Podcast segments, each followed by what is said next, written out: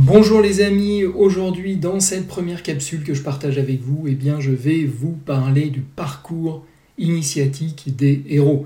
Alors certains vont se dire mais pourquoi Qu'est-ce que tu fais Julien? T'as pété les plombs ou quoi? Pourquoi est-ce que tu vas nous parler de parcours initiatique de héros alors que nous sommes thérapeutes et que nous voulons développer notre activité? Eh bien tout simplement parce qu'on va s'apercevoir que dans ce parcours initiatique qui est donc codifié, a été repris hein, depuis des milliers d'années par toutes les grandes mythologies, qu'elles soient religieuses, la mythologie grecque, euh, plus récemment évidemment tous les contes qui ont pu bercer notre enfance, euh, et, ça quelles que soient, hein, les géographies, euh, évidemment toute la filmographie, toute la littérature, on va retrouver une structure très similaire de ce parcours initiatique, et on va voir qu'on va pouvoir s'en inspirer pour construire une marque personnelle puissante. Et on va voir pourquoi est-ce que c'est essentiel pour votre réussite en tant que thérapeute. Je vais d'abord commencer par une petite citation inspirante. Ne laisse pas périr ce héros qui habite ton âme, prends des risques malgré tes peurs et choisis de croire en la flamme qui habite ton être. Je suis convaincu que vous êtes les héros des temps modernes, les amis.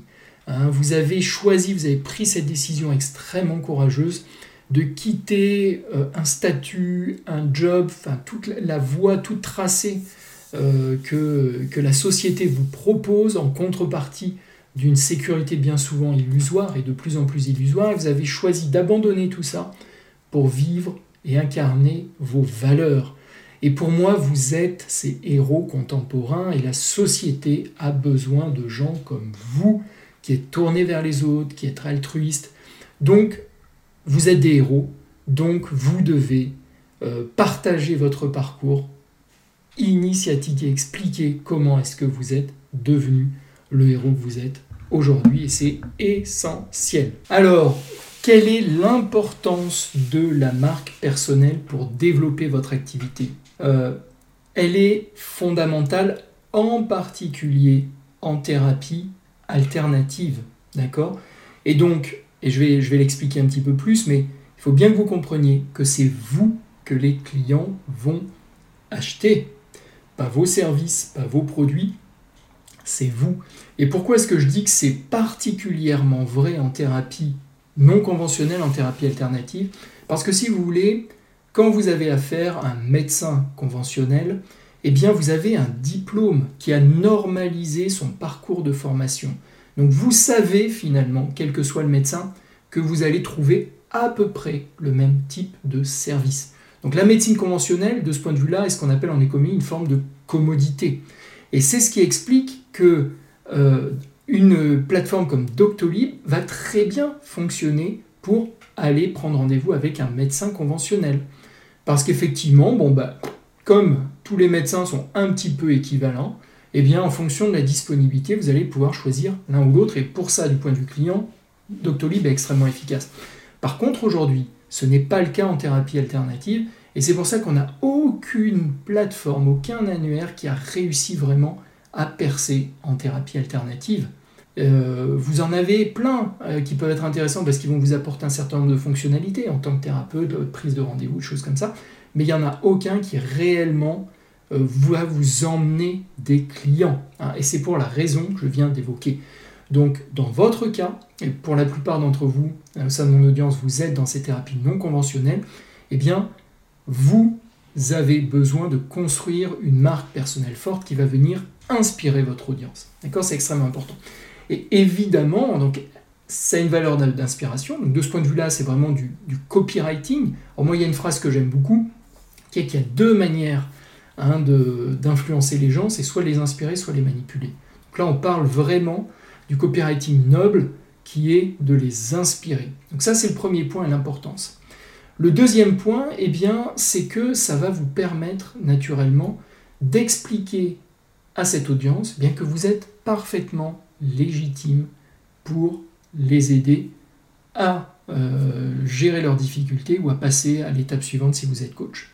Donc ça va être vraiment ces deux grandes fonctions que va avoir votre marque personnelle. Créer cette relation unique, inspirante de confiance leur montrer que vous êtes légitime pour les aider.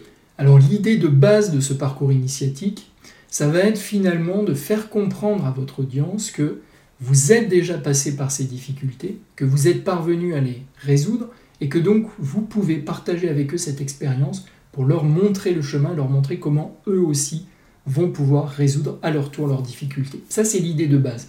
Mais pour que ça fonctionne et pour que votre audience euh, eh soit réellement inspirée hein, par ce que vous écrivez, vous allez devoir respecter, respecter un certain nombre d'éléments, une structure qui est celle du parcours initiatique du héros qu'on va voir ensemble. Alors, ce parcours initiatique, ça va être un parcours riche et complexe. Ce parcours riche et complexe, il va montrer quoi? Il va montrer, comme on l'a déjà dit, que vous connaissez le problème, que vous l'avez déjà vécu. Ça, c'est le côté légitimité. Il va montrer aussi que vous avez des failles exactement comme votre audience. Hein. Euh, si vous voulez, il ne faudrait pas que votre audience se dise Ah bah oui, mais lui, s'il y est parvenu, c'est parce qu'il a des qualités exceptionnelles. Euh, moi, de toute façon, je n'y arriverai jamais parce qu'évidemment, ça va les désengager. Donc vous devez absolument leur montrer que vous êtes comme eux, que vous avez des failles, que vous avez des doutes, que vous êtes humain et que si vous y êtes parvenu, eux aussi peuvent y parvenir. C'est d'ailleurs hein, en mythologie grecque euh, bah, cette idée géniale des demi-dieux, mi-humain, mi-divin. Donc on sent de la proximité avec la dimension humaine, avec toutes leurs faiblesses, leurs failles, et en même temps on est inspiré par la dimension divine. C'est exactement cette idée-là. Donc ça va créer de la proximité. Vous allez donc leur montrer que votre parcours a été semé d'embûches, qu'il a été compliqué, mais que vous avez persévéré, et que grâce à cette persévérance, vous y êtes parvenu. Donc là, c'est vraiment l'idée de leur dire n'abandonnez pas, c'est possible de vous en sortir, euh, il faut simplement persévérer et vous êtes proche de trouver la solution. Et enfin, le dernier élément, eh bien, ça va être de leur faire comprendre que vous avez eu besoin d'aide pour vous en sortir, que vous n'avez pas réglé vos problèmes tout seul. Parce que si jamais ils imaginent qu'ils peuvent régler leurs problèmes tout seuls, bah, ils vont vous dire ok merci, euh, c'est bon, j'ai conscience d'avoir un problème, tu m'as remotivé, tu m'as reboosté, je vais me débrouiller tout seul. C'est évidemment pas ce que vous voulez. Il faut qu'ils comprennent que pour y parvenir, ils ont besoin d'aide. Et comme vous êtes la bonne personne parce que vous avez déjà vécu ça, eh bien, ils aient envie de vous consulter. Et c'est pas de la manipulation, c'est la réalité. Vous êtes thérapeute, vous êtes donc bien placé pour savoir que quand on a une problématique, eh bien, on a besoin d'un tiers pour pouvoir la régler efficacement, même si on a déjà en nous toutes les ressources pour le faire. Quelles sont les six étapes de ce parcours initiatique? La première, ça va être la vie ordinaire. La deuxième, l'appel à l'aventure. La troisième, l'initiation. La quatrième, la traversée de la frontière. La cinquième, l'épreuve suprême. Et la sixième, le retour à la vie normale avec un don. Alors de quoi parle-t-on? La vie ordinaire, bah, c'est simplement d'expliquer bah, que voilà, au départ, vous étiez comme tout le monde. Vous aviez une vie ordinaire, une certaine routine, même si elle pouvait être émaillée d'un certain nombre de, difficultés, de spécificités, en tout cas, c'était un petit peu la, vie euh, normale. Cette vie normale, elle a été chamboulée par un événement un petit peu extraordinaire. Il s'est passé quelque chose, ça c'est l'étape 2, l'appel à l'aventure. Donc ça peut être par exemple, euh, bien j'étais employé de bureau, la routine, le stress, les patrons, le truc, et puis un jour, un matin, impossible de me lever de mon lit, le burn-out. Ça c'est l'appel à l'aventure. Et vous savez que c'est un événement suffisamment important pour qu'il ait un impact fort sur votre quotidien. Et pour pouvoir dépasser cet événement, cette difficulté, vous rentrez dans l'étape 3 qui est la phase d'initiation. C'est-à-dire que vous allez essayer plein de choses, tester plein de choses, la médecine conventionnelle, le suivi par un psychothérapeute, un psychiatre, euh, éventuellement des anxiolytiques, qui vont pas bien marcher. Et puis vous allez aussi profiter de rencontres fortuites, de mentors, d'aide extérieure un jour vous tombez sur, par exemple, un, euh, sophrologue qui va vraiment vous aider à euh, sortir de ce burn-out et à vous reconstruire après ce burn-out. Donc, cette découverte, elle va avoir un impact sur vous. Et ça va être la traversée de la frontière. C'est-à-dire que à partir de ce moment-là, vous n'êtes plus le même. Vous avez découvert la sophrologie. Ça, ça vous a sauvé. Et donc, ben, vous êtes passionné par la sophrologie et vous décidez d'en faire votre métier. D'accord Donc ça, c'est traverser la frontière, ce moment de bascule entre votre statut d'avant et euh, votre nouveau statut de thérapeute. Alors évidemment, c'est loin d'être simple, c'est l'étape 5, l'épreuve suprême. Il y a plein de difficultés, euh, euh, ça coûte cher, il faut choisir la bonne formation, vous êtes dans le doute, il faut aller contre l'avis ou les inquiétudes de vos proches, de votre conjoint qui vous dit mais qu'est-ce que tu vas faire dans cette galère? Il faut concilier vie professionnelle, alimentaire et formation très exigeante et ainsi de suite. Donc c'est l'épreuve suprême, c'est extrêmement complexe, mais vous persévérez, vous y arrivez et aujourd'hui, eh bien, vous êtes thérapeute et ça, c'est l'étape 6. Vous revenez à la vie normale avec un don qui est cette capacité d'aider, de soigner les personnes et leur montrer comment dépasser, par exemple, dans ce cas-là, euh, le burn-out.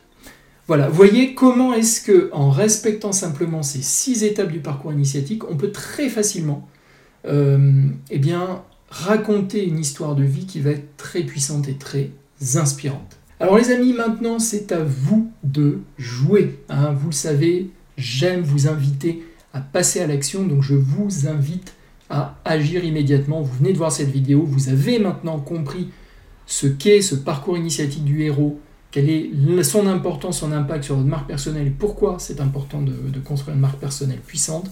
Donc allez-y, rédigez votre parcours de vie en vous inspirant de ces six étapes du parcours initiatique du héros et diffusez-le largement sur tous vos supports, votre site internet, vos réseaux sociaux, faites-en des posts, des stories, des vidéos, euh, racontez votre bio sur votre site web, faites tout ce travail, c'est extrêmement puissant et j'ai des étudiants aujourd'hui qui en faisant ce travail, en le partageant sur leur site internet, ont directement de nouveaux rendez-vous de personnes qui leur disent j'ai été inspiré par votre parcours. Donc vraiment, ne le prenez pas à la légère, ça peut vraiment, vraiment avoir un impact décisif sur votre activité.